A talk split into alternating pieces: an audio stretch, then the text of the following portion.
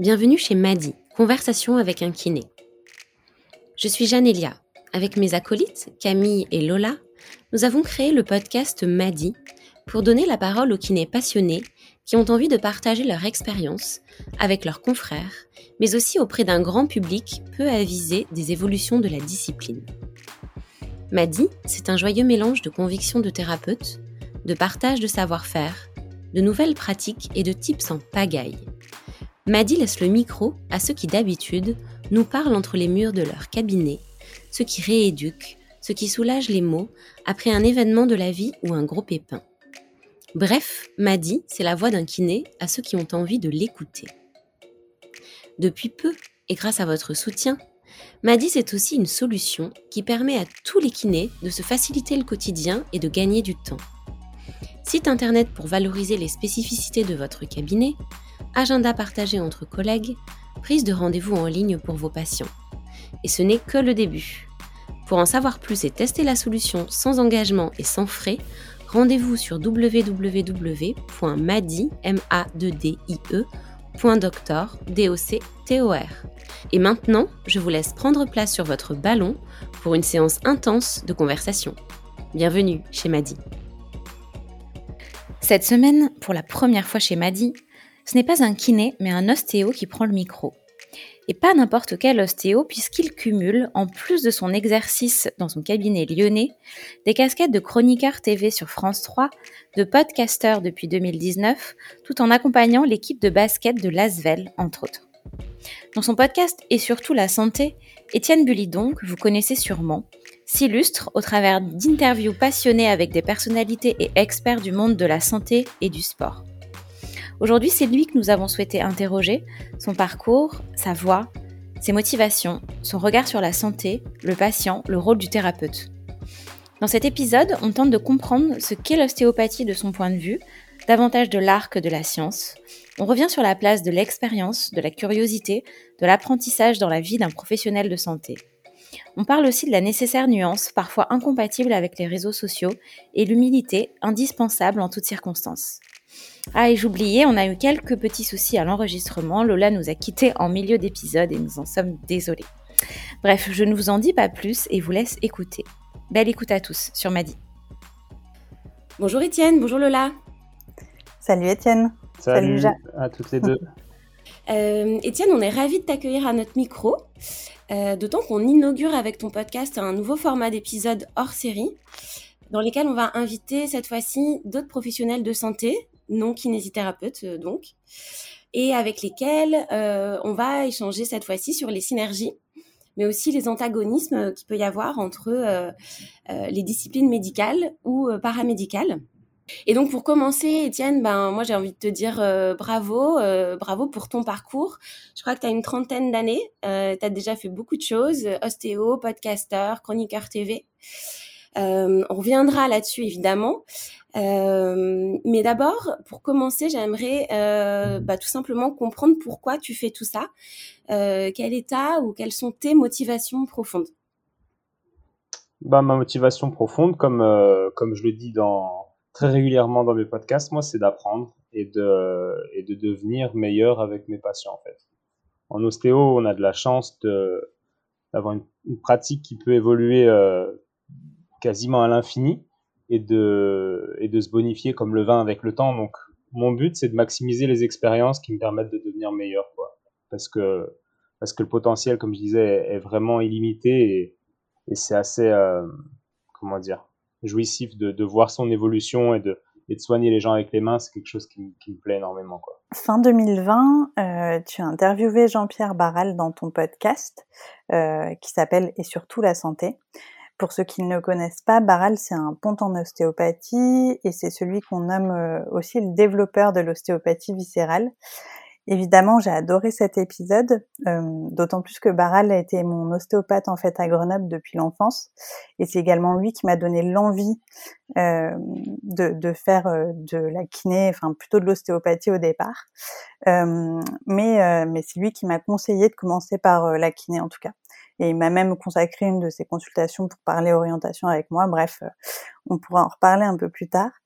Euh, et du coup, j'aimerais savoir, toi, qu'est-ce qui t'a donné envie de, de devenir ostéopathe? Ben, rien de très intéressant en fait. Moi, j'étais sportif euh, plutôt de haut niveau. J'étais en centre de formation pour être basketteur pro, mais j'ai vite compris que je pouvais pas être pro, que j'allais pas, que j'avais pas le potentiel. Et puis j'ai découvert la, la kiné et l'ostéo, bah, comme tout euh, jeune basketteur qui se blesse de temps en temps. Et donc je me suis dit que ça pouvait être cool, mais euh, mais voilà, j'avais aucune idée de ce que j'allais faire. Je, vraiment aucune idée. J'avais une vision plutôt mécaniste de, de l'ostéo, un petit peu comme, euh, comme tout le monde quand on commence ça, j'imagine. Et au final, je fais un métier totalement différent que ce que j'imaginais. Donc, euh, on va mmh. dire que j'ai fait ça par hasard, comme un, comme un jeune en fin de lycée qui sait pas trop aller et qui fait une école euh, d'ostéo comme il aurait pu faire une école de commerce. Quoi. Ok. Et du coup, est-ce que tu as des mentors en ostéopathie? Ouais, bien sûr bien sûr. Bah, pour moi, les mentors, c'est que ce soit en ostéo ou dans d'autres choses, c'est la, la base de l'évolution. Et comme je disais dans l'intro, c'est ce qui m'intéresse, c'est ce qui me rend heureux, en fait, tout simplement. Donc, euh, bien sûr, j'ai plusieurs mentors en, ostéo. Ok, tu peux nous dire quelques noms? Bah, Non, je préfère pas dire les noms parce que, parce que je leur ai pas demandé. Euh, donc, non, je préfère pas. Mais en, gros, j'ai des mentors en. Euh, il y a différents types, entre guillemets, d'ostéo, tu vois. Et, et voilà, j'essaie d'avoir des, des, gens qui, qui, qui, me tirent vers le haut, avec qui on s'entretire vers le haut et qui ont des visions différentes. Donc j'ai deux, trois personnes en ostéo que, avec qui j'échange beaucoup. Je fais des consultations parfois à quatre mains et, et, et mmh voilà, avec qui euh, j'avance, quoi. Ouais. Les mentors, ça peut être aussi euh, euh, des gens qui t'ont inspiré, que tu n'as pas forcément rencontré, mais qui ont été un peu clés dans ton parcours d'ostéo. Ouais, bien sûr, bien sûr. Bah oui, dans ce cas-là, je peux citer les noms. Par contre, bah, évidemment, Rollin Baker, de Pierre-Andrew Taylor Steele, Sutherland, mhm. tous les pionniers de l'ostéo, évidemment, sont des mentors, euh, comment mhm. dire, indirects. Je sais pas si c'est le bon terme, mais, mais oui, bien sûr, ils m'ont inspiré énormément et, ils m'inspirent tous les jours. Donc, on peut, parler de mentors, mais dans ce cas-là, on peut aussi parler de philosophes et de, et de tous les auteurs qui m'ont, qui m'ont inspiré. Donc oui, si on, si on, parle de ces mentors virtuels, entre guillemets, j'en ai, j'en ai énormément. Ouais. Ouais, Est-ce que tu as eu effectivement des, euh, des moments clés dans ton parcours d'ostéopathe? Est-ce qu'il y a des choses qui, ont, euh, qui t'ont véritablement forgé euh, Des moments qui ont particulièrement compté depuis, depuis que tu as commencé à exercer jusqu'à maintenant? Bah oui, oui, bien sûr, il y en a eu plein. Mais euh, je pense que le, le, moment, le vrai moment, c'est pas, c'est pas genre euh, une consultation ou un moment de, de 10 secondes, tu vois. C'est vraiment toute une période où j'ai travaillé avec une, euh, une personne qui est une de mes mentors en ostéo, moi qui s'appelle Marjolaine, hein, on peut la citer, et qui m'a, qui m'a permis de réaliser en fait ce dont un ostéopathe était capable de faire, ou en tout cas de provoquer chez le patient. Et, et ça a été très très très très important pour moi parce que au début, ben j'y croyais, mais, mais je n'étais pas convaincu de l'ostéopathie. Je croyais un peu à, moitié, un petit peu comme, comme tout le monde au final, comme, tout, comme, tous mm. mes, comme la plupart de mes collègues kinés, la plupart de mes collègues de. Ils, voient que ça marche, mais ils se rendent pas compte du potentiel. Et moi, j'ai eu la chance de fréquenter une personne qui était très très douée et que je fréquente toujours, comme je disais. Et, mm. euh, et ça m'a fait voir le potentiel de l'ostéopathie qui, comme je disais, est limité. Et on soigne des choses, on règle des choses que personne règle. C'est c'est juste énorme, quoi. Ouais. Euh, on sait aujourd'hui que la profession, elle est, euh, elle est en manque de reconnaissance encore. Euh, vous n'êtes toujours pas reconnu comme profession paramédicale, même si on sait que certaines mutuelles ben, remboursent une partie des séances, ça reste quand même un acte qui est payant et qui est malheureusement pas forcément toujours accessible pour certains patients. Aujourd'hui, les nouveaux diplômés en ostéo, Parfois, ils ont des débuts assez compliqués. Euh, ils ont un peu de mal à se créer de patientèle, ça peut prendre plusieurs mois ou plusieurs années. Euh, comment ça s'est passé pour toi? Est-ce que tu dirais qu'au début, ça a été compliqué? Ou finalement, euh, tu as très vite réussi à te créer une réputation, une patientèle et faire en sorte que tu puisses véritablement pratiquer? Ouais, c'est une bonne question. Ben, moi, ma vision, elle, a été, comment dire, elle était assez claire dès le début, c'est-à-dire que Aujourd'hui, les ostéos, ils, se, ils, montent des cabinets. Enfin, c'est pas aujourd'hui, ça a toujours été. Euh, une des modes en ostéopathie, c'est de monter son cabinet dès que tu sors de l'école, tu vois. Et euh, je me rappelle, ben moi, ce que, ce que j'avais en tête, c'était d'abord d'être collaborateur. Et c'est ce que j'ai fait. Donc, c'est une, prof de l'école qui m'avait demandé de venir travailler dans son cabinet. Donc, mhm. c'est ce que j'ai fait pendant, pendant plusieurs années. J'ai mis huit ans avant d'avoir mon propre cabinet. Et euh, j'étais déjà, euh, entre guillemets, un peu connu, etc. Mais j'étais toujours collaborateur. Et je me rappelle euh, d'une discussion que j'ai eue avec une ostéo qui était en Australie, une, une ostéopathe australienne, et qui me disait, mais en Australie, c'est inconcevable, en fait, de, de, de, de, monter son cabinet à la sortie des études. Et, et je la comprends parce que quand je vois comme on est mauvais quand on sort des, des études, ou alors moi, comme j'étais mm. mauvais par rapport à aujourd'hui, euh, comme Baral le dit, qu'il était très mauvais en sortant des études. En fait, le, problème, c'est qu'on se croit bon après avoir fait six ans d'études, mais on l'est pas. Ou alors peut-être qu'il y a 1 ou 2% euh, de, jeunes diplômés qui est bon euh, pour euh, X ou Y raison, mais en général, on ne l'est pas. Et donc, voilà, moi j'avais ça en tête. J'ai toujours été assez humble sur mes et frustré de, ce que je ne faisais pas en ostéo et, que je voyais qu'il était possible de faire via ma mentor justement dont je vous parlais. Donc, donc j'ai travaillé dans un cabinet en tant que collaborateur et, et, et, grâce à la notoriété du cabinet, en fait, j'ai tout de suite vu des patients, euh, euh tout de suite que j'ai toujours été plein, quoi, en fait, toute ma vie. Mmh. Donc, euh, donc ça m'a aidé parce qu'il y a ça aussi. Si tu montes ton cabinet alors que t'es pas bon entre guillemets, ben ton cabinet va pas tourner, tu vas pas t'entraîner, tu vas arriver à, au bout de 3-4 ans de diplôme, avoir vu, je sais pas, 10-15 patients par semaine.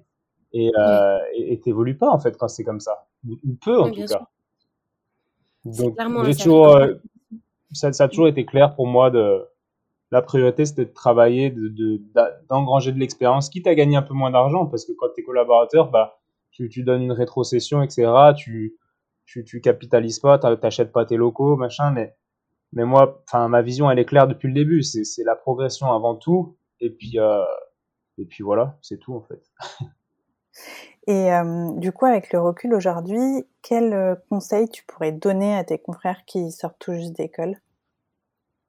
Bah, j'aime pas trop donner de conseils parce qu'on est tous différents. Tu sais, les conseils, ça, ça... j'aime bien quand ils sont individualisés.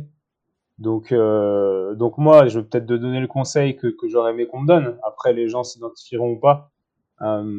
Mais je me serais conseillé, en fait, c'est ce que, ce que j'ai fait, de de, de, favoriser l'expérience, l'expérience avant tout, et de rester, euh, de rester humble. C'est-à-dire que si des ostéos font des choses depuis des centaines d'années qui sont aujourd'hui contredites par la science, ben il y a quand même c'est des gens qui sont pas cons quoi. Donc il y a, y a quand même des raisons pour lesquelles ils font ces choses-là. Les raisons c'est les résultats auprès des patients. Et euh, ben je conseillerais de pas de pas remettre en question en fait, euh, on, on, voit beaucoup de choses sur, euh, sur Instagram que je regarde peu, mais, mais je vois beaucoup de jeunes ostéos qui, qui s'intéressent beaucoup à la science et qui remettent tout en question.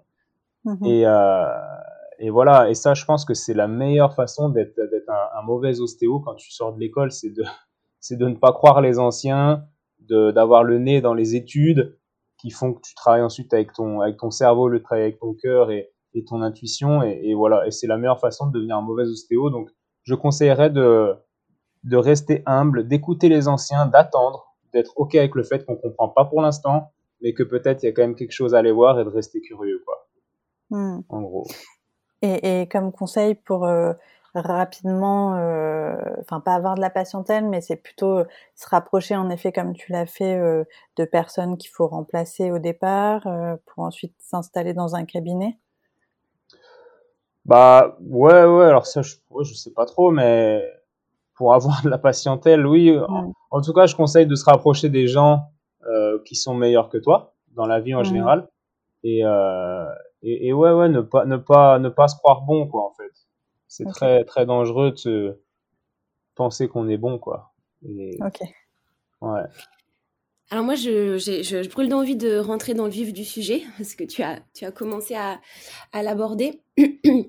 Et euh, ce qui va nous intéresser aujourd'hui, c'est bah, le rapport qui peut être parfois un peu conflictuel euh, ou passionnel au sens de complémentaire entre euh, finalement la kiné et l'ostéo. Euh, c'est marrant du coup parce que tu as parlé de la science tout à l'heure, donc évidemment hein, ça, on, a très envie d'en savoir un peu plus sur ton, ton point de vue là-dessus. mais d'abord, il y a encore beaucoup de confusion auprès du grand public s'agissant de ces deux pratiques, donc kiné, ostéo, des différences qu'il y a entre les deux. Donc pour commencer peut-être par une question qui, peut paraître un peu trivial, mais qui me semble ne l'est pas. c'est quoi pour toi l'ostéopathie C'est comment tu, c'est quoi ta définition de l'ostéopathie? Bah, ça, tu vois, c'est pareil. Je vois sur Instagram des gens qui, qui mettent leur définition. Je, je, connais des ostéos qui ont 40 ans de métier, 45 ans de métier, et qui savent toujours pas définir ce que c'est que l'ostéopathie, alors qu'ils ont cherché toute leur vie à la définir, et en fait, c'est compliqué à définir. Donc, euh, donc j'aurais pas la prétention après 10 années de, de, de, travail, enfin de comment dire, de, diplôme, enfin 10 années d'expérience, de, définir l'ostéopathie. Ça, sera un peu prétentieux, mais pour donner une réponse quand même, pour moi, c'est, c'est de faire en sorte de, comment dire, mettre en, mettre en place les leviers avec ton patient qui vont lui permettre de, de déverrouiller ce qui coince et, et guérir via ses propres, via sa propre énergie, entre guillemets. Le terme d'énergie est un peu tabou, on pourra y revenir, je sais pas si, mais, euh, mais voilà, c'est comment en fait, c'est comme, comme un psychologue ou un coach en fait. Comment, comment euh, orienter le patient, sauf que là on oriente le corps et, l'énergie, etc. Mais comment orienter le patient de manière à ce qu'il réalise et, qu'il trouve la, sa propre voie pour, euh, pour, pour avancer, quoi, ou pour se libérer. Mmh. C'est vrai qu'il existe plusieurs ostéopathies. et du coup, est-ce que tu peux nous dire un peu toi comment tu la pratiques, si tu travailles plutôt en, Enfin, si tu travailles euh, aussi en crânien, en viscéral ou uniquement en structurel? Bah ça, je pense que je pense que c'est comment dire, c'est dès, qu'on m'écoute un petit peu, euh, c'est extrêmement flagrant de voir la manière dont je travaille. Euh, je travaille un petit peu en structurel évidemment, mais mais moi, je, enfin c'est pas c'est pas ce qui me fait vibrer. Donc je mmh travaille beaucoup plus en tissulaire qu'en structurel, clairement. Mais après, j'ai des consultes où, où, on pourrait dire que c'est plus une consultation d'ostéopathie biodynamique, d'autres où c'est plus une consultation d'ostéopathie structurelle. En fait, il faut bien se dire que, que l'ostéopathie, c'est une philosophie, c'est pas, c'est pas un ensemble de techniques, quoi. Et, et, que tu utilises, c'est comme un peintre, tu vois, il peut, il peut peindre avec un petit pinceau, avec un gros pinceau, avec un rouleau, mais au final, le mur, il te le peint ou, ou, ce qu'il doit peindre est peint à la fin, quoi. Et, et l'ostéopathie, c'est pareil. Donc, euh, ça me fait, j'allais dire, ça me fait chier. Ouais, ça me fait toujours un peu chier de répondre à ces questions. Quel type d'ostéo es-tu, etc. Parce que c'est très réducteur comme, euh, comme, euh, comme, comme, question et surtout comme réponse. Quoi. Je me mettrais pas dans la case d'un ostéopathe tissulaire parce que je fais pas que ça. Euh, hmm. L'ostéopathie, c'est vraiment, enfin, pour moi, dire je suis ostéopathe crânien, ça a aucun sens, quoi. Donc hmm. voilà, c'est difficile de répondre pratiques, à Tu pratiques, enfin, tu as, été formé en, en crânien et tu as été formé aussi en viscéral par exemple? Bien sûr, bien sûr, comme dans toutes les écoles euh, en, 6 ans, ouais, ouais. ou en 5 ans maintenant, mais, mais ouais, bien sûr. En fait, la question de Lola, je pense, c'est pas, ça, elle a pas. Euh, c'est pas pour euh, simplifier le, le, débat, c'est déjà parce que peut-être que les kinés qui nous écoutent n'ont pas encore écouté ton podcast et donc ne te connaissent pas forcément. Euh, donc c'est déjà un peu pour comprendre dans quel euh, euh, état d'esprit tu, te places, comment tu vois effectivement comment tu vois les choses, et peut-être aussi ben, qu'on peut effectivement aller un peu plus loin dans ta vision de l'ostéopathie. Et, et, moi je reprends, c'est c'est des sujets que tu as effectivement abordés avec Jean-Pierre Barral dans, dans ton podcast, on en parlait tout à l'heure, mais euh, tu lui demandais notamment euh, l'ostéopathie, c'est de l'art ou de la science. Euh, j'ai l'impression que là, on a un peu un, un, aperçu de ce que de ce que tu penses euh, de, de, de, toi. Enfin, en fait, finalement, moi, j'ai envie de te retourner la question. Euh, L'ostéopathie, pour toi, c'est c'est de l'art, c'est ça? C'est ce que tu es bah, Bien sûr. En tout, en tout, cas, beaucoup plus que de la science, c'est sûr. Hmm. Je pense que Lola, ça peut, ça, ça t'interpelle quand même. Ouais, ouais, bien sûr. Non, mais évidemment, parce que moi, j'ai été, je suis kiné et que j'ai été formée euh, à l'ULB en Belgique, donc un cursus hyper universitaire, scientifique, euh, et, clairement, j'ai été biberonnée à l'evidence base. Euh, donc, donc pour moi, c'est c'est sûr aussi qu'il y a de la science derrière, et que et que et qu'en effet, je pense qu'on n'a pas du tout la même prise en charge de du patient. D'ailleurs, euh, est-ce que tu peux nous expliquer un peu euh, comment ça se passe quand tu prends en charge un patient pour la première fois? Ouais, bah déjà, je voulais te valider le fait qu'on n'a pas du tout la même prise en charge, ça c'est clair, mmh. mais vraiment pas du tout. Quand les gens, euh, quand les gens associent la kiné et l'ostéo dans le sens où ils pensent que c'est à peu près la même chose, c'est diamétralement opposé pour moi, même si ça se complète énormément. Dans la philosophie, ça, pour moi, ça n'a vraiment rien à voir. Voilà, c'était juste pour euh, confirmer non, non, mais je suis d'accord avec toi. Hein. J'ai connu Baral, donc je sais très bien qu'on n'a pas du tout la même approche. Ouais, ouais, ouais. Sachant que Baral a une approche qui n'est pas la même que Tricot, qui n'est pas la même que, que, je ne sais qui. Mais, euh, mais ouais, et du coup, c'était quoi la question déjà? Euh, Comment tu abordes ton patient que tu vois pour la première fois? Ah, ben, bah, je l'aborde lui dis bonjour, je le fais rentrer, puis je le laisse m'expliquer un peu.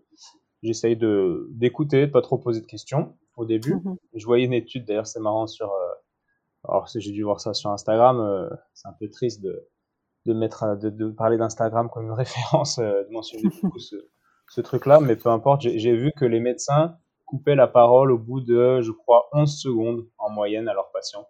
Et, et c'est marrant parce que j'ai toujours gardé en tête l'idée de d'écouter le patient, quoi. Une écoute active où je le relance un peu, mais j'essaye de l'écouter. Et puis, euh, et puis voilà. Puis après, j'ai vite, euh, ça fait longtemps, hein, j'ai vite lâché l'interrogatoire classique de qu'on apprend en, école d'ostéo. Et moi, j'aime beaucoup ne, pas trop poser de questions. Donc, je l'écoute, je pose quelques questions ouvertes. Puis après, euh, comme Baral raconte, comme tous les ostéos un peu qui ont de l'expérience racontent, quoi. Moi, ça me parle énormément ben, je, les mets sur la table, ou en tout cas, je les fais euh, déshabiller, puis je regarde avec les mains. Et, et ce qu'ils m'ont dit pendant le, pendant le, comment dire, l'entretien du début, ben, je, le prends en compte, je l'ai dans un coin de ma tête, mais j'essaie de faire en sorte que ça m'influence, que ça influence pas mes mains, et ça ne les influence pas. Donc, je me fie beaucoup plus à ce que je vais ressentir avec mes mains que ce que le patient me dit, quoi. Moi, c'est vrai que pour parler un peu de de, nos différentes, de nos différences dans l'approche du patient, euh, en tant kiné en tout cas, le, le, ce que va me dire le patient, son ressenti, la manière dont il l'exprime, euh, sa douleur ou ses antécédents, ses antécédents médicaux, son état d'esprit, etc. C'est pour moi c'est hyper important. Euh, c'est vrai que j'aurais du mal à me passer aujourd'hui de l'anamnèse et, et je suis une fervente défenseuse du bilan. Et en effet, toi, tu es vraiment dans le, tu, tu fais entièrement confiance à ton toucher, à ton senti, quoi. Non, pas entièrement, mais en tout cas plus confiance que mmh que, que, que, que, que, ce que le patient me dit. Quoi. Ouais. Ouais. Parce que mon but, c'est de traiter le problème du patient, en fait. C'est bien sûr que j'ai envie de comprendre sa douleur. S'il me dit qu'il a des irradiations dans n'importe quoi, dans, dans, les fibulaires qui descendent en rétromaléolaire, qui me dit on m'a dit que hmm. c'était mon fibulaire, on m'a dit que c'était une tendinite, on m'a dit que c'était ci, ça. Ok, très bien, si dans sa tête, je comprends. Mais en fait, tu sais très bien que, que, que sa douleur au niveau des fibulaires, elle peut être due de, à plein, plein de choses dans, mais à, une infinité de choses. Et donc, euh, ouais, moi, moi, me focaliser trop sur sa douleur, sur son ressenti, sur sa motivation, en fait, ça, ouais, c'est complètement euh, décorrélé de l'origine, et c'est ce qui m'intéresse, l'origine de sa douleur. Donc, euh, en tout cas, c'est souvent décorrélé de l'origine de sa douleur. Et, et donc, c'est dans ce sens-là que, que ça m'intéresse pas, parce que mon but, c'est de le soigner. Bien sûr qu'il faut le comprendre, mais tu sais, des fois, tu comprends les gens, tu es très empathique, mais tu le soignes pas quand même. Et des fois, tu le comprends pas, mais par contre, tu le soignes. Moi, la deuxième option m'intéresse plus, même si j'essaie de, de, les comprendre, quoi. Mmh. Mmh. Bien sûr. Tout à l'heure, tu, tu, citais Becker, euh, et Becker, il dit euh, Seuls les tissus savent. Euh, ça fait quoi? Ça résonne comment en toi, cette phrase Seuls les, les tissus savent? Ben, Aujourd'hui, ça résonne énormément. C'est la base de, de, de, ce que je fais tous les jours, tout simplement. Mmh. Mais, euh, mais je dois quand même préciser que ça fait dix ans que je travaille et, et, cette phrase me parle depuis quelques années seulement, quoi. Et elle me parle de plus en plus. Mm. Donc j'imagine en discutant là avec si c'est des kinés qui écoutent, ils, ça leur parle pas du tout et c'est normal. Et c'est là où il faut avoir l'humilité de se dire, ok, peut-être que ce gars il est pas con, peut-être qu'il travaille tous les jours depuis dix ans et qu'il ne se ment pas lui-même et, et peut-être qu'il y a une raison pour laquelle cette citation elle lui parle. Tu vois, et c'est ce que je disais tout à l'heure, en fait, rester humble. Et pour rester à ta, pour répondre à ta question, ouais, ça me, ça me parle énormément parce que parce que ça rejoint ce qu'on disait juste avant, en fait. Que, mm. que, les tissus et le corps, pour moi, est plus important que ce que le patient va me dire. Et, et les mm. tissus parlent, on va pas entrer dans des choses trop, euh, trop philosophiques, on pourrait, mais je pense pas qu'on, je, pense pas que ça, que ça se passe comme ça. Tu sais, il y a aussi, euh, je pense qu'il y a aussi beaucoup de kinés qui, euh, qui entendront tout à fait ce que tu dis et, euh, effectivement qui, qui, seront ouverts à, à, ça. juste moi, pour finir sur, sur la, effectivement sur la, la, science, est-ce que malgré tout, tu mets une forme de méthodologie en place avec tes patients? Je pense par exemple à, je sais pas, est-ce que d'une certaine façon tu catégorises des patients qui ont, les mêmes mots. Et puis tu, tu, dresses une sorte de statistique à l'échelle de ta patientèle, de ton expérience. En gros, ma question, c'est est-ce que tu es 100% dans l'individualisation ou est-ce que d'une certaine façon, tu intègres un peu de science pour tirer des conclusions? C'est-à-dire, tu, avec maintenant tes 10 ans d'expérience, tes 10 ans de recul, tu as créé un peu des probas, des tests, des échelles qui te permettent d'avoir, comment dire, des, des, des sortes de, de certitudes ou en tout cas de comment dire tu as, ouais, une forme de ouais, une forme de méthodologie Maintenant, tu serais capable de dire, OK, ben, quand un patient arrive avec ça, euh, comme problème, quand je ressens ça, je suis à peu près sûre que si je mets euh, tel ou tel ou tel traitement en place, au bout de 3, 4 séances, il y aura des améliorations. Ou est-ce que tu es encore toujours dans un suivi hyper individuel où tu te dis que euh, tu prends le patient un peu sans, enfin, dépourvu de, de toute forme de méthodologie et tu t'adaptes vraiment à, à lui et tu pars de zéro à chaque fois? Bah, oui, non, bien sûr, je pars de zéro à chaque fois, c'est 100% individualisé. Tu as employé le mot certitude, ça c'est des choses que je n'ai pas. Euh, tu vois, tu mentionnes, et je l'ai mentionné avant, que ça faisait 10 ans que je travaillais, mais pour moi c'est peu, pour que ça soit clair. Je me considère comme un étudiant, comme un jeune ostéopathe. Et, euh, non, non, et je pense que même dans 30 ans, j'aurais pas de certitude. Euh, non, non, tu es, toujours surpris en fait par, par les patients. Et, et, si tu vas pas, si tu as une, un état d'esprit qui, qui, qui, comment dire, plein de certitudes, c'est sûr, c'est sûr que euh, bon, il y a des choses qui vont te convaincre, mais tu vas te prendre des murs tout le temps, quoi. C'est-à-dire qu'il y a des, il va y avoir des contre-exemples qui vont, qui vont te montrer que tes certitudes, euh, ben, ne valent pas grand-chose, quoi. Que ce ne sont pas des certitudes au final. Mmh. Et, euh, et, ça, c'est la pratique, c'est le quotidien d'un ostéo. Hein, c'est de, des fois, tu te sens un peu plus confiant parce que parce que tu es en forme, tu as eu trois, quatre tours extraordinaires dans la journée, quoi. Et puis après, tu te après, tu as un patient avec qui ça marche pas du tout. Donc, non, enfin, c'est assez facile d'être de rester humble quand tu es ostéo. En tout cas, si tu es honnête avec toi-même. Et, euh, et, des certitudes, j'en ai pas. Et oui, chaque prise en charge est 100% individualisée. J'ai pas de, de logiciel, d'algorithme, de choses comme ça. C'est complètement anti-ostéopathique, ce genre de truc, et, et ça me parle pas du tout. Ok. Et euh, justement, quand, quand tu n'arrives pas à atteindre un objectif thérapeutique euh, que tu t'es fixé avec un patient, euh, quand tu quand n'as pas de nette amélioration avec, avec ce patient, tu fais quoi? Tu le rediriges? Si oui, à partir de quel moment tu, tu rediriges ton bah patient vers, vers un autre professionnel? Euh, là encore, si tu veux, j'ai pas de, j'ai pas d'algorithme précis où je dis voilà au bout de deux séances. Non, ça va dépendre de ce que je sens. Il y a des patients, je sens qu'ils font insister, je les vois trois, quatre fois. Ça avant, j'aurais mmh. pas fait. Par exemple, il y a cinq ans, j'aurais pas eu le courage de, de, de, dire bah non, revenez, revenez, revenez. Parce que ce qu'on voit sur Instagram, les avant, après, c'est dans la plupart du temps, ça se passe pas comme ça en fait en cabinet. Et, euh, et encore une fois, c'est 100% individualisé. Il y a des gens, je sens alors, comment est-ce que je sens? Ça C'est hyper complexe. J'en parle tous les jours avec des collègues.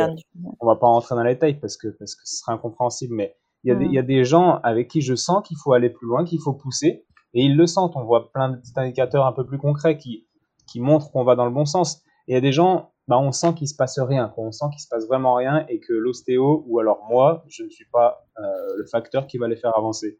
Donc dans ce cas-là, bien sûr que j'ai un réseau vers lequel j'envoie. Mm. Euh, ouais, bien mm. sûr. Et justement, vers, vers, enfin, tu parles d'un réseau. T'as, t'as, hum, une, il y a une profé, enfin, il y a une profession médicale ou paramédicale vers laquelle tu, tu renvoies plus spécifiquement? Bah, déjà, évidemment que je renvoie vers du paramédical parce que si mmh. les gens sont là, dans le cabinet d'ostéo, la plupart du temps, euh, c'est qu'ils sont en échec thérapeutique. En tout cas, dans mon cabinet, c'est comme ça que ça se passe, et que la médecine ne les a pas satisfaits. Donc je les renvoie pas vers un médecin. Ils ont pas envie de, de, tourner en rond, c'est souvent ce qu'ils font depuis des années. Et, euh, et voilà, le but c'est de trouver des solutions. Alors j'ai aussi toute une partie de patients où c'est simple, on va dire, euh, où je renvoie vers mon réseau médical, mais ça c'est des gens qui sont en échec thérapeutique, c'est très simple. Et, euh, sinon, qui sont les gens vers qui je renvoie? Bah, C'est d'autres ostéos qui travaillent un peu différemment. Ça va être un, un acupuncteur, un psychologue, évidemment, ce genre de choses, quoi. Ok. Mm. Et ça t'arrive de réorienter vers des kinés ou pas du tout? Ah, bah, bien sûr, bien sûr, tous les jours. Ouais, ouais. ouais. mais ça, ça, ça, là, là, moi, en fait, ce qui m'intéresse, qu'on soit sur la même longueur d'onde, c'est les patients complexes. Hein. Je pense que ça, ça, se sent dans ce que je dis. C'est les cas mmh. que personne ne, ne résout et c'est aujourd'hui peut-être 50% de mon, de, de, de, mes consultes. C'est des, des, gens qui sont allés voir plusieurs ostéos, qui ont entendu parler de moi sur le podcast ou je ne sais où, via via d'autres patients et qui viennent avec des problèmes complexes. Mais, euh, mais ouais, non, bien sûr, je, je rien, bah, tous les jours, je pense que j'ai plein de potes kinés et, je travaille avec eux, clairement, bien sûr. Mmh. Euh, je pense que ça va te parler ce nom, le docteur Robert Lavezari. Euh, non, ça me parle pas. Ça te parle pas? En fait, c'est, euh, c'est, il est docteur et c'est le premier à avoir introduit l'ostéo en France euh, dans les années 30 et aussi à avoir euh, enseigné l'ostéopathie. Et lui, en fait, il soutient l'idée selon laquelle l'ostéo ne serait pas complémentaire à la médecine, mais en ferait partie intégrante. toi, aujourd'hui, avec ta grille de lecture et ta connaissance de l'ostéo, euh, bah, ça résonne comment euh, chez toi cette phrase qui, enfin cette idée d'une ostéopathie qui ferait euh, partie intégrante de la prise en charge médicale, comme si en fait bah, l'un ne pouvait, ne pourrait pas aller sans l'autre? Bon, ça me paraît très compliqué, hein. Le, étant donné que nos philosophies sont, sont opposées, j'ai du mmh. mal à, à, nous voir comme, je nous vois comme complémentaires, évidemment. Mais non, non, je me vois pas faire partie intégrante de la, de, de, de la médecine et, de la philosophie allopathique qui, qui, va avec, quoi. Non, pas du tout. Et Pour moi, c'est complètement différent. Ah bah non, non, pas du tout, pas du tout. D'accord. Hmm. Et hum, je t'ai aussi entendu parler dans un des podcasts de ta difficulté euh, euh, à communiquer avec le monde de la médecine. Euh, tu disais être un peu obligé de simplifier tes théories pour réussir à communiquer. Bien sûr. Et que c'était plutôt quelque chose qui te pesait. Euh, même si le chemin est encore long, est-ce que tu penses que les mentalités commencent euh, un peu à évoluer quand même sur l'ostéopathie? Ben doucement mais sûrement, oui, ça, ça, ça évolue un petit peu, mais, mais lentement, très lentement, selon moi. Et, euh, et oui, c'est assez frustrant. L'ostéopathie, c'est tellement riche comme pratique que quand tu mm. parles à un ostéo, à, à qui te comprend, avec mes mentors par exemple, mais la conversation, elle est tellement riche que, enfin, c'est trop bien. Et après, quand tu dois expliquer à un collègue kiné ce que tu as fait, tu dis bon, bah, on a travaillé le diaphragme, on a travaillé le, les mm. lombaires et le bassin, mais c'est d'une simplicité qui, qui, qui, qui, qui, qui fait mal, comme dirait Barral, tu vois. Mais bon, c'est déjà ça, et, euh, et, c'est très bien. Mais mais voilà, c'est comme si, si j'étais euh, spécialiste du vin et que je devais euh, vendre du vin à des gens qui connaissent rien. Alors, c'est comme ça, je demande pas aux gens de connaître l'ostéo parce qu'encore une fois, même en fin de carrière, tu n'arrives pas à définir l'ostéo, même au bout de 10 ans d'expérience, tu n'as pas de certitude, c'est hyper complexe. Donc, je demande pas aux gens de comprendre ce que fait l'ostéo, mais, mais ça serait assez frustrant ouais, de se contenter d'expliquer des choses de manière très basique alors que c'est tellement plus complexe et, jouissif euh, quand on parle avec des gens qui, qui, qui te comprennent. quoi. C'est juste ça qui me frustre, c'est que c'est que c'est pareil, tu vois. Moi, j'aime bien avoir des conversations de qualité, puis mais dans, dans tout domaine. Puis, puis souvent, tu vois des gens et puis tu vois bien qu'en fait, ces gens-là, ils ont jamais, par exemple, appris à exprimer leurs émotions. Et, et tu vas leur poser une question, puis tu vois qu'en fait, ils sont même pas capables de t'exprimer ce qu'ils ressentent, etc. Enfin bref, on a tous en tête des gens avec qui les conversations sont plutôt pauvres et, et d'autres avec qui on peut aller très loin, où c'est trop bien, où on sort de la conversation, on, on est refait d'avoir parlé de manière aussi intense et, et pure, quoi. Mmh. Et, moi, c'est ça que j'aime, en fait, que ce soit avec mes potes, avec tout. J'aime bien les, les conversations où, où, on va un peu loin, quoi, où, où, on prend du plaisir à parler et on ne fait pas du, small talk euh, qui, qui, qui, qui, sert à, qui, sert à rien, quoi, entre guillemets. Mmh.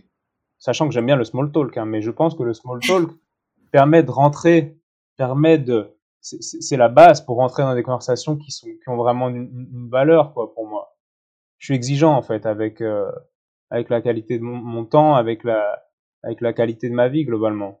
Et, et c'est pour ça que, enfin ouais, je pourrais parler de ça pendant des heures, mais mais ouais ouais, c'est pour ça que je suis un peu frustré quoi. Quand quand je dois résumer ma ma séance à à, à une manipulation euh, dorsale plus euh, plus une euh, un travail du, du diaphragme, bon, je me dis ouais, c'est dommage. J'aimerais bien que le gars en face creuse un petit peu, mais mais il a pas le temps, les gens n'ont pas le temps, et, je comprends. Et encore une fois, ça me, au bout de dix ans, j'ai toujours pas compris vraiment ce que c'était l'ostéo, et je le comprendrai peut-être pas, et, et j'attends rien des, gens, quoi. Et ça me après, ça ne veut pas forcément dire que tout le monde est à mettre dans le même panier. Alors oui, effectivement, il y a une. Aujourd'hui, les gens n'ont plus le temps. je, te, je, te, rejoins là-dessus. Euh, mais il n'y a pas forcément non plus euh, une, une, dichotomie. Euh, en fait, quand, quand, on parle, c'est vrai que j'ai l'impression que tu opposes vraiment la médecine, des, de la, la, science et l'ostéopathie. Euh, mais du coup, d'ailleurs, ça m'intéresse de savoir ton point de vue euh, sur les kinés-ostéos parce qu'en fait, il y en a quand même beaucoup, des kinés qui ont commencé par, euh, euh être kinés, puis ensuite qui ont fait euh, une formation en ostéopathie sur 4 ans, hein, je crois. Qu'est-ce que tu en penses, toi? C'est une question un peu dure. Est-ce qu'on peut être à la fois un bon kiné et un bon ostéo? Ben, allez, pour pas faire de la discussion plate, je vais, je vais répondre de manière binaire comme tu me poses la question, c'est-à-dire que non, je pense pas qu'on peut être un très bon kiné et un très bon ostéo pour moi, c'est vraiment des philosophies différentes. Donc, soit tu soit es bon en kiné, soit tu es très bon en ostéo. Mais faire les deux, pour moi, ça me, ça me paraît compliqué. Attention, je suis pas en train de te dire une vérité, c'est mon ressenti que je te dis. Ouais, J'ai du mal à imaginer ça. Je travaille, je sais pas, on va dire euh, une trentaine d'heures euh, en consul, plus, plus, plusieurs dizaines d'heures à, à, lire, à, à, à, me renseigner, à échanger. Bref, je travaille quasiment tous les jours, on va dire. Euh, et, et, et, au bout de dix ans, je, je me sens toujours pas assez bon en ostéo, quoi. Donc, euh, enfin, j'imagine même pas si j'étais kiné à côté. Non, non, mais j'imagine pas, j'imagine pas. Hmm. Et un kinostéo, on va pas se mentir. Qu'est-ce qu'il fait le kinostéo il, il, il, fait beaucoup de structurel, il a une approche très mécaniste, etc. Jamais. Est-ce que tu, enfin, alors, je pense pas que ça te parle, mais est-ce que, est-ce que ça existe un kiné qui fait de l'ostéopathie tissulaire, biodynamique, etc. Ben, peut-être que oui, mais j'en connais pas, quoi, et je pense pas au bout d'un moment, quand tu vas loin dans l'ostéo, et tous les anciens te le disent, là encore, il faut faire confiance aux anciens, je pense, et être humble. Euh, combien de fois on a entendu des profs, des anciens dire ouais avant je faisais de la kiné, maintenant je fais plus que de l'ostéo et, et je pourrais plus revenir en arrière. C'est comme si on avait découvert un autre truc. Et, et pour moi, le, enfin non, le kiné fait de la kiné, l'ostéo fait de l'ostéo et faire les deux, ça me paraît compliqué quoi. Ok. faire les deux correctement, hein, j'entends. Ouais, donc c'est davantage une histoire de temps qui manque pour exercer sa pratique, pour euh, se peut ça, ouais. apprendre. J'ai trop de respect pour l'ostéo, je pense, pour dire qu'un ostéo qui fait de la kiné, qui fait, je sais pas, un ostéo qui fait aller 10 heures d'ostéo par semaine, j'ai trop de respect pour l'ostéo, pour euh, l'ostéopathie en général, pour dire qu'il peut être un bon ostéo, ouais, ah ouais clairement. Hmm. Et la kiné alors? La kiné d'aujourd'hui, t'en penses quoi? Alors que ça dépend ce qu'on entend par la kiné d'aujourd'hui, mais si je, pense qu'il faut continuer de toucher les gens. Je suis assez triste quand j'entends des gens, mais même des potes, hein, qui, qui, touchent plus, qui font que du hands-off, etc. Alors je suis pour euh, le fait que le patient soit actif, mais mais pour moi c'est tellement riche de toucher les gens, etc. Qu'un kiné qui ne touche plus les gens, bah ça me ça me paraît bizarre et dommage quoi pour le patient et pour le kiné. Mais là, je résume un truc. Euh, enfin, c'est pas un résumé de la kiné d'aujourd'hui que je te fais, mais je suis aussi très content que les kinés aujourd'hui se, se, se, se, bougent le cul et font des recherches et sont, sont proactifs dans, par rapport à, à, à l'évolution et de la kiné, quoi. Ça, ça, je suis très content de voir des kinés qui se posent des questions, qui, ça, c'est top. Mmh. C'est top, bien sûr. Ouais, je rebondis un peu sur ce que tu dis parce qu'en effet, euh, euh, j'ai longtemps voulu faire ostéo après kiné. Et, euh, et je pense qu'en effet la kiné a aujourd'hui quand même beaucoup évolué. Euh, depuis peu mais ça, ça, ça, évolue quand même beaucoup. Euh, et, et tu parlais du hands off tout à l'heure.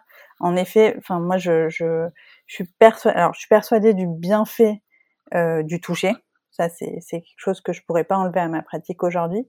Par contre, je suis, je suis aussi convaincue de la nécessité de remettre les gens dans le mouvement et qu'ils soient acteurs de leur processus de guérison. et du coup, j'ai un peu du mal à voir aujourd'hui comment je pourrais combiner l'ostéo à la kiné, parce que parce que ouais, pour moi l'ostéo c'est c'est un, un, traitement euh, assez passif qui fait que le patient attend de toi euh, que tu le guérisses et finalement il se, il se, remet très peu en question sur sa manière de bouger, de s'entraîner, de s'alimenter, etc. En fait, on n'est pas du tout au même niveau. Excuse-moi, fini, mais je, te, je, te, je rebondirai après. Non, non, mais vas-y, vas-y. C'est, si tu veux, comme je te disais tout à l'heure, en ostéo, on se sert de l'énergie du patient. Tu vois, il y a un des principes de l'ostéo qui est euh, le principe d'auto-guérison, je sais pas comment on dit. Euh, mais en fait, souvent, quand tu es ostéo, je dis au patient, euh, il me dit merci, merci. Et je dis, mais moi, j'ai rien fait, en fait. Je guide juste les tissus. Et, euh, mais là encore, c'est complexe. J'en parlerai avec, euh, avec, Pierre Tricot bientôt dans un podcast. Ce sera, ce sera cool. Mais il y a une notion de proactivité qui est, qui est, qui est permanente et essentielle durant tout le traitement ostéo, en fait. On se dit, ouais, il faut que le patient soit proactif, donc il faut qu'il qu fasse lui-même sa, sa, fente avant, qu'il active son quadri, machin, qu'il fasse du nordic hamstring pour activer ses ischios. Oui, là, il est proactif, mais il y a une forme de proactivité à un autre niveau qui est, qui est un niveau totalement inconscient quand tu es sur la table chez l'ostéo, quoi. Ouais, c'était la petite parenthèse. Parce que via ce pouvoir d'auto-guérison qui, qui, et qui vient du patient et qui vient pas du thérapeute. Tu vois ce que je veux dire? Ouais. Okay. C'est une proactivité inconsciente, si tu veux. Mmh. Donc voilà, je, je, je peux pas, enfin, ça m'est compliqué de te laisser dire que le patient est passif quand il est chez l'ostéo. Ok, ok. Même si on peut, se le, on peut le penser évidemment quand on le voit sur la table allongé pendant une heure à rien faire. Mais tu vois, d'ailleurs, ils sont souvent très fatigués, les patients. Il y a souvent des effets secondaires importants alors que tu es resté allongé une heure sur la table. Comment t'interprètes ça, toi, d'ailleurs, en tant que kiné, quand le patient il te dit, oh là là, j'ai eu des maux de tête, j'ai vomi, j'ai eu la diarrhée, j'ai été fatigué pendant deux jours, après avoir été allongé une heure sur une table à rien faire. Qu'est-ce que t'en penses? Ah, C'est sûr que le, le, corps travaille après, enfin, je, je, enfin, pendant et après d'ailleurs. Il n'y a pas de, je, je suis d'accord avec ça. Donc après, tu vois la notion aussi... de proactivité dont je te parle, dont je te parle alors. Ouais, ouais, ouais. Cool.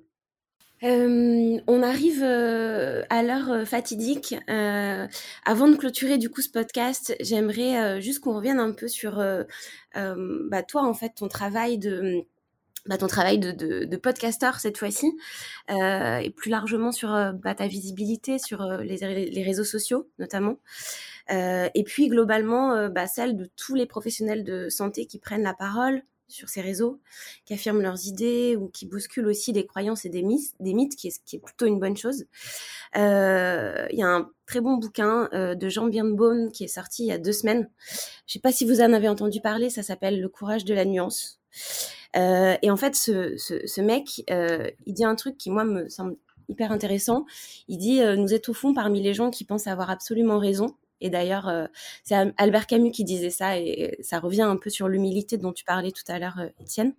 Euh, nous sommes, nombreux à ressentir la même chose aujourd'hui, tant l'air devient proprement irrespirable. Les réseaux sociaux sont un théâtre d'ombre où le débat est souvent remplacé par l'invective. Chacun, craignant d'y rencontrer un contradicteur, préfère traquer 100 ennemis.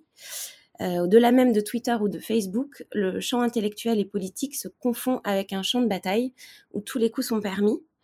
Euh, partout, de féroces prêcheurs préfèrent attiser les haines plutôt qu'éclairer les esprits. Euh, toi, euh, ça, ça fait résonner quoi chez toi? Qu'est-ce que qu'est-ce que t'en penses de la prise de parole sur les réseaux sociaux et parfois aussi du manque de nuances? Est-ce que tu trouves que il y a un problème de manque de nuances, en particulier s'agissant de la santé aujourd'hui? Bah évidemment, évidemment. Je le mentionne tout le temps. D'ailleurs, j'étais pendant que tu étais en train de parler de ça, tu vois, je regardais les mon, mon, dernier podcast là, avec Joël Remond, qui est un, un grand neurochirurgien. Et dans, et dans, mon, dans, dans, ma description, je mets ce fut un vrai plaisir de, avec Joël, de parler avec Joël, dont la sympathie, le professionnalisme et le sens de la nuance nous ont permis de faire un épisode très qualitatif.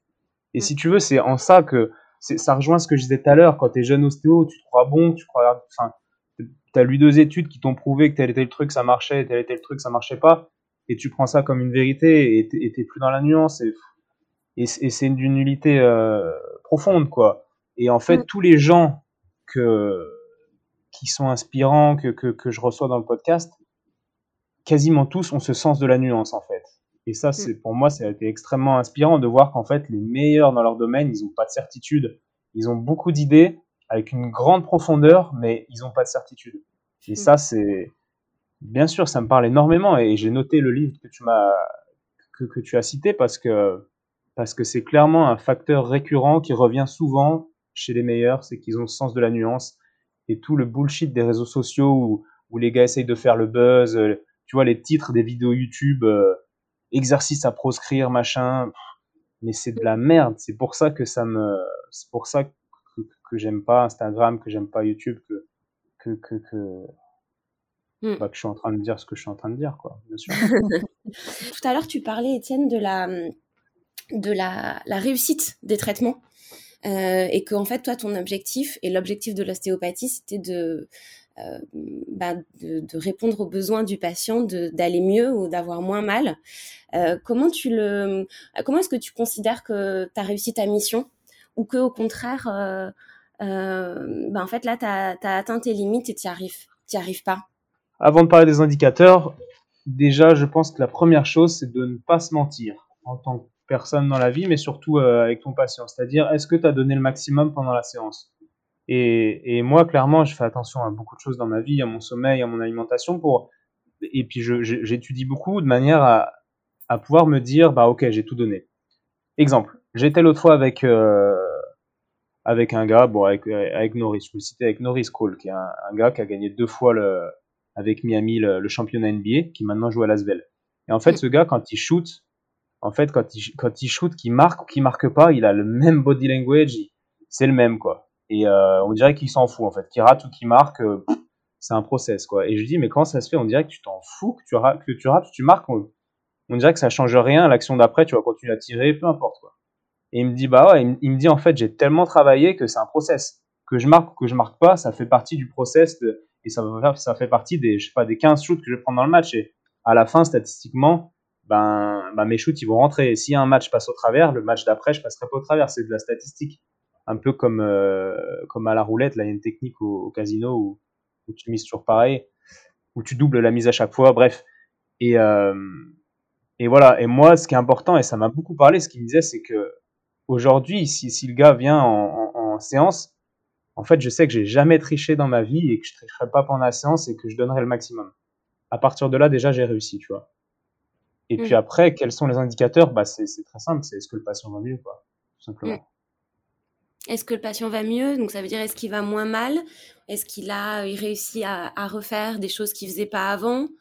Euh, donc en fait, Non, mais ça c'est trop, c'est trop simple. Encore une fois, il faut nuancer. Désolé, je, je rebondis sur ta nuance. Je ne peux pas te dire oui, il n'arrivait pas à lever le bras à plus de 45 degrés. Maintenant, il le lève à 60 degrés, c'est très bien. Ça, c'est un truc d'orthopédiste, mais, mais on s'en fout. Imagine, il arrive à lever le bras maintenant à 60 degrés mais à côté, il a décompensé, il fait des maux de tête, il dort mal, etc. Ça, l'orthopédiste, il s'en fout parce que ce qu'il veut, c'est que le bras monte. Et puis, il va pas lui poser de questions sur le reste. Mais, mais si, euh, si tu as fait lâcher quelque chose dans le corps qui, fait que le patient, maintenant, il, il, va moins bien de manière générale, bah, j'ai pas réussi. Tu vois, les indicateurs, c'est trop complexe, en fait, de te dire, bah, il y a tel et tel indicateur. C'est là, pour une fois, bah, j'écoute ce que le patient me dit. Et tu vois, il y a des patients qui vont toujours avoir mal, mais qui vont, qui vont sentir une, une joie de vivre différente et, et qui, on va, on va avoir libéré des choses qui fait que le patient peut euh, s'adapte beaucoup mieux à ce qu'il fait souffrir de base. Il a toujours son arthrose de hanche, par exemple, il peut toujours pas fléchir la hanche à plus de je ne sais pas combien de degrés, mais par contre son corps, on a libéré d'autres choses qui fait que son corps est plus adapté. Et il dit bah ma jambe est toujours bloquée, mais je le vis beaucoup mieux quoi en fait. J'ai même plus envie de venir quoi. Si si j'avais été comme ça, je serais même pas venu en fait.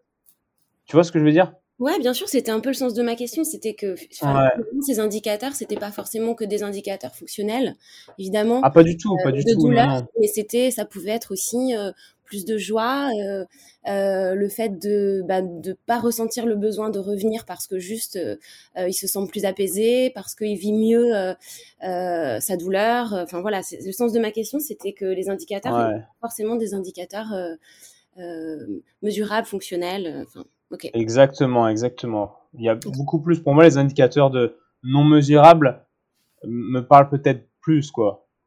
Euh, évidemment, tu peux pas faire un avant-après sur Instagram, mais les indicateurs, tu vois, le, sommeil, le sommeil, la, variabilité des émotions, le, tu vois, ce genre, ce genre de choses, c'est beaucoup plus puissant que, que quelques degrés de mouvement sur, euh, sur, un, sur, un, sur un geste que tu utilises jamais, quoi. Hmm. On est d'accord que du coup, tu passes quand même euh, beaucoup de temps en séance à leur parler. Tout à l'heure, on, on, parlait de euh, Lola, tu te demandais, euh, te demandais comment tu accueillais tes patients et qu'est-ce que tu, comment tu mettais en place ta séance.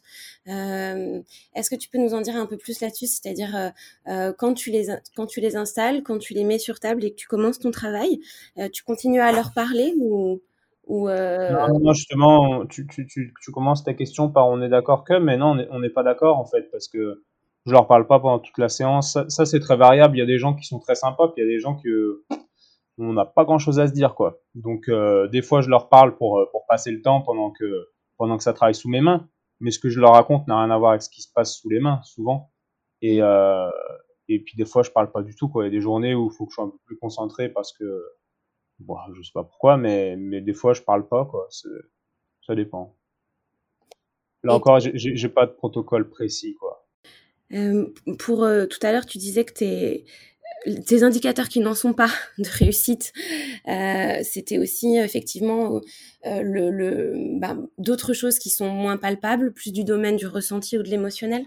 Pour, enfin, d'une séance à l'autre, quand le patient revient, euh, pour euh, évaluer en quelque sorte les bénéfices de la séance d'avant et savoir où en est le patient. Euh, est-ce qu'il est-ce qu'à ce, moment-là, tu, tu, communiques plus avec lui et t'attends de lui justement qui te euh, qui te partage l'évolution qu'il a pu avoir entre la séance d'avant et celle-ci. Qu'est-ce que tu attends de lui à ce moment-là? Ouais, bah, j'attends de lui. Alors déjà, j'en ai peut-être pas parlé, mais c'est extrêmement important. Les, les indicateurs qui n'en sont pas, euh, en fait, nous, via, via ce qu'on sent dans les mains, via la mobilité, via la vitalité entre guillemets des, des, tissus, euh, on, va voir s'il y a une évolution. C'est-à-dire qu'il y a des gens qui vont venir au niveau des symptômes, en fait, ça va rien, rien, rien va avoir changé quoi. Et, euh, et par contre, dans les tests, dans, dans les tests, on voit que tout bouge, qu'il y a des choses qui coinçaient, qui ne coincent plus. Et parfois, il faut un peu de temps en fait pour que ça aille mieux. Et, euh, et dans ce cas-là, je leur ai dit bon, euh, ce qui était coincé, ce qui, ce qui ne bougeait pas du tout, là, ça va beaucoup mieux. Là, on a, on a, on a fait du détail, mais le plus gros du travail, c'était dans la première séance. Il faut juste laisser passer un peu de temps. Et après, les gens viennent. Mais ça, c'est l'expérience. Il y a cinq ans, il y a cinq ans, j'aurais pas été capable de dire ça. Ou alors, je leur ai dit, mais j'aurais, été moins sûr de moi qu'aujourd'hui, quoi.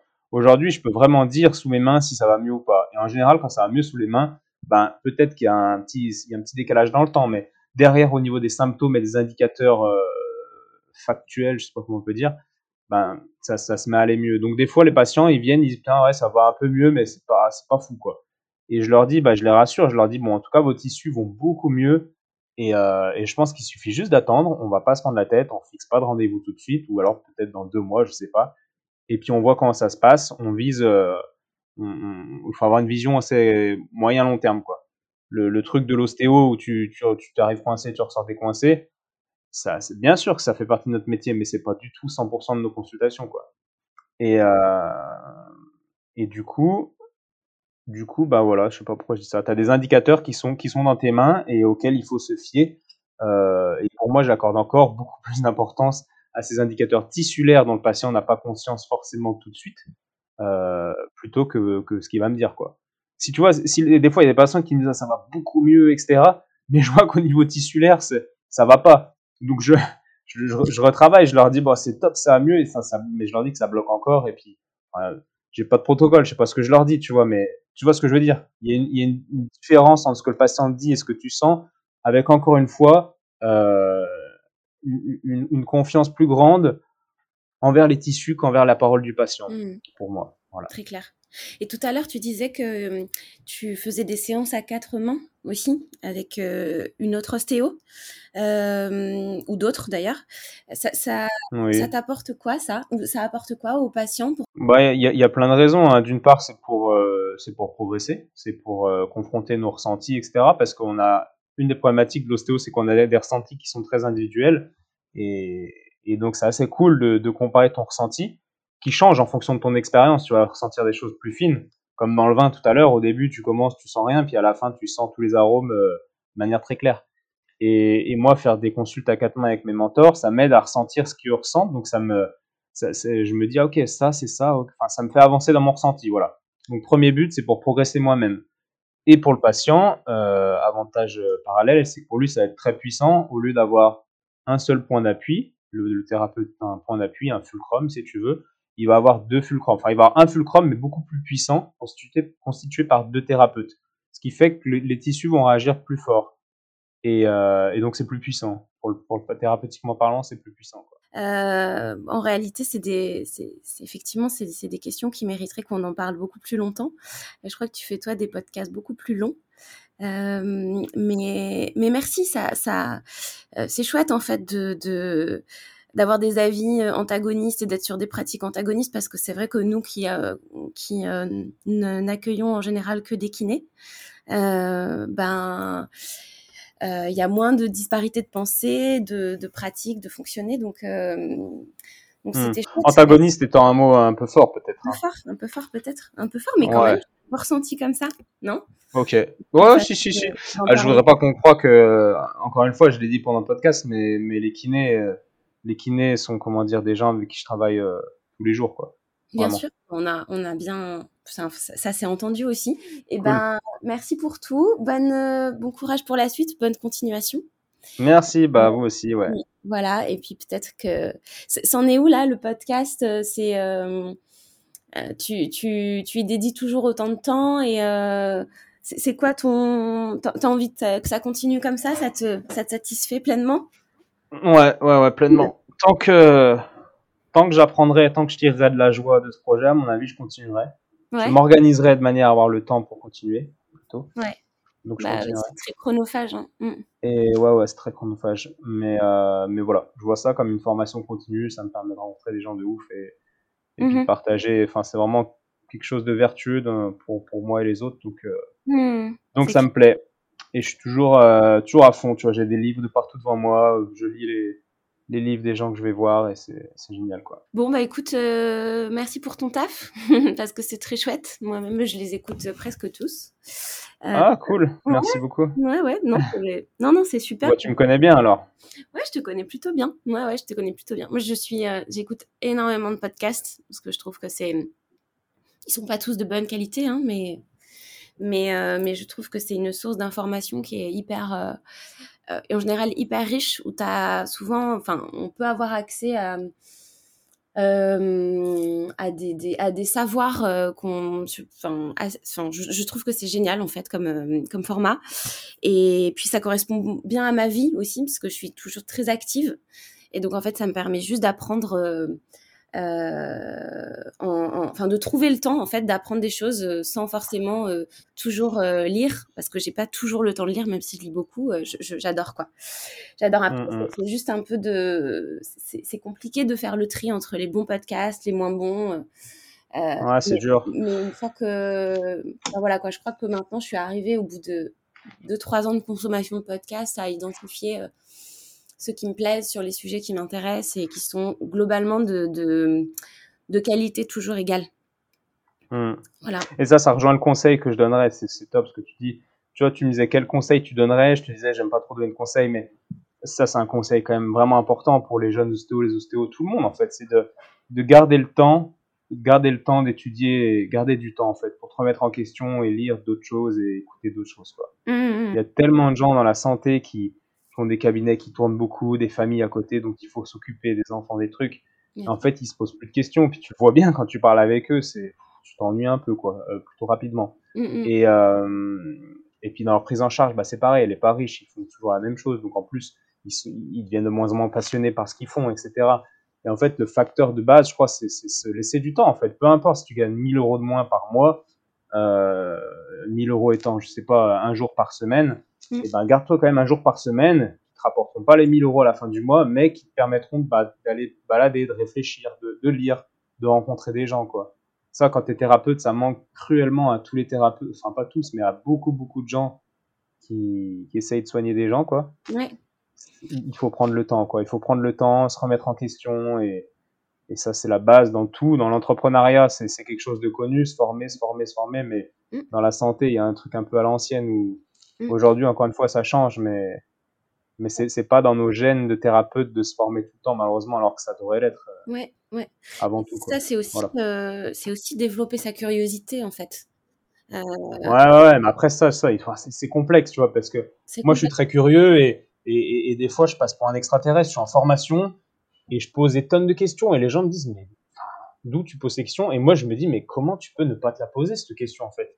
Mm. Et euh, alors, je dis pas qu'ils se posent pas de questions, mais j'admets juste qu'on est vraiment très différents et que et que c'est toute l'histoire de, de, chacune de nos vies qui font que ben moi je vais être curieux. Peut-être que peut-être qu'une personne euh, je crois qu'on est tous curieux quand on est gamin puis il suffit d'avoir eu des parents qui te qui te remballent un peu dès que tu poses une question ben inconsciemment ben, ben tu poses plus de questions quoi pendant tout le reste de ta vie. Je, je, schématise évidemment. Mais euh, mais ouais garder en tête que Pardon. comment? Non, je disais, il y a ça. Et il y a aussi le, le, le fait qu'aujourd'hui, et c'est un peu ce que je te là-dessus que je voulais te faire réagir et sur lequel tu as réagi quand je parlais des réseaux sociaux, c'est qu'en fait aujourd'hui les réseaux sociaux c'est tellement euh, euh, on a l'impression d'assouvir notre curiosité avec les réseaux sociaux parce que tu as passé euh, as passé 30 minutes à scroller Instagram, tu vois. Mais en fait, 30 mmh. minutes là, c'est 30 minutes où tu as oui, tu as juste assouvi une curiosité mais tu rien appris. Et, euh, c'est pas pas facile quoi. Et c'est pour ça que je disais que le podcast, euh, ça avait, je trouve, cette vertu euh, de, en fait, quand tu as identifié des podcasts qui sont de grand intérêt, t'as plus d'excuses quoi. C'est-à-dire que euh, tu peux trouver dans ta journée pendant que tu es sur le chemin de retour chez toi, pendant que je sais pas, tu, tu vas courir, bah, le moment de mettre un bon podcast dans tes oreilles et de, de t'ouvrir et d'apprendre enfin un minima de t'ouvrir quoi. Voilà. Et je trouve que ça c'est un, un, un, bon format et que et même quand tu as des enfants et c'est mon cas euh, et que t'as pas forcément le temps et que le soir à 22h ou 22h30 quand tout le monde est couché machin t'as pas euh, comment dire euh, envie de te plonger euh, dans un bouquin parce que tu es fatigué et ben dans ta journée, tu as toujours eu 30 minutes, 45 minutes pour te mettre dans un podcast. Je dis pas que ça remplace le livre, hein. je dis juste que, euh, que c'est, c'est, c'est un complément que moi je trouve super intéressant et qui est à portée de tout le monde, en fait. Très peu, mmh. pas assez euh, démocratisé encore aujourd'hui, mais. Euh, ouais, ça, ça viendra peut-être, mais ouais, je te, je te rejoins sur ce que tu racontes, complètement. Voilà, Étienne. Écoute, euh, cette fois-ci, je vais quand même te laisser. Bonne, bonne continuation. Merci pour tout et à plus. Salut. À, toi aussi. Salut, merci.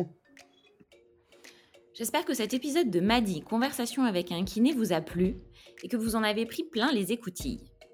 Si vous voulez nous aider à populariser ce podcast dans la communauté des kinésithérapeutes, alors pensez à laisser 5 étoiles ou encore mieux un avis sur votre plateforme de podcast favorite Spotify, iTunes, Apple ou Google Podcast. C'est le meilleur moyen de faire perdurer l'aventure. Et si vous avez envie de venir parler au micro de Madi d'un sujet qui vous anime ou dont vous êtes spécialiste, n'hésitez pas à nous contacter sur nos réseaux sociaux ou sur hello@madi m a d i e. À très bientôt sur Madi.